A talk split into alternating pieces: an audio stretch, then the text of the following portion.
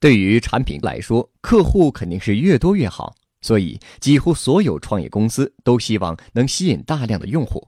但是每个阶段应该有所对应的理想客户。我们可以把公司发展分成五个阶段。第一个阶段，公司刚开始创业的时候，要找到那些愿意尝试用你产品的客户。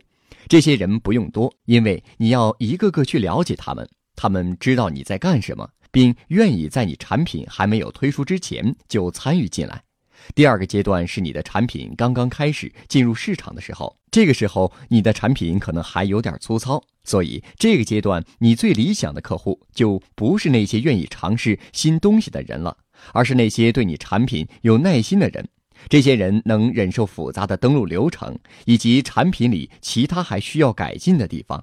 更重要的是，他们能分辨出来什么是功能全面但用起来很差的产品，什么是更好但暂时还不完善的产品。这种人才能暂时容忍某些功能的不足。想要找到这样的人，你最需要做的就是告诉他们你的产品还缺什么，并且你在努力把产品做得更好。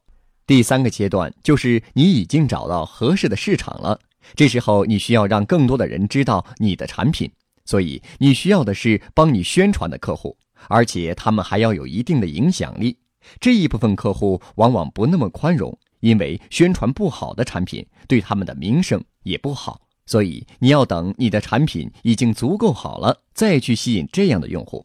因为一旦搞砸了，这些人不会给你第二次机会。第四个阶段是公司已经开始规模化，并且专注于增加收入的时候。这时候，你的理想客户是那些忠诚的客户，他们会在产品上花越来越多的钱和时间。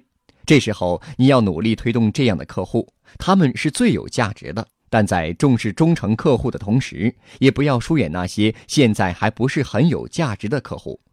第五个阶段是公司已经很成熟了的时候，这时候公司最需要的是盈利性的客户，也就是吸引那些你只要花最少的钱就能把他吸引过来。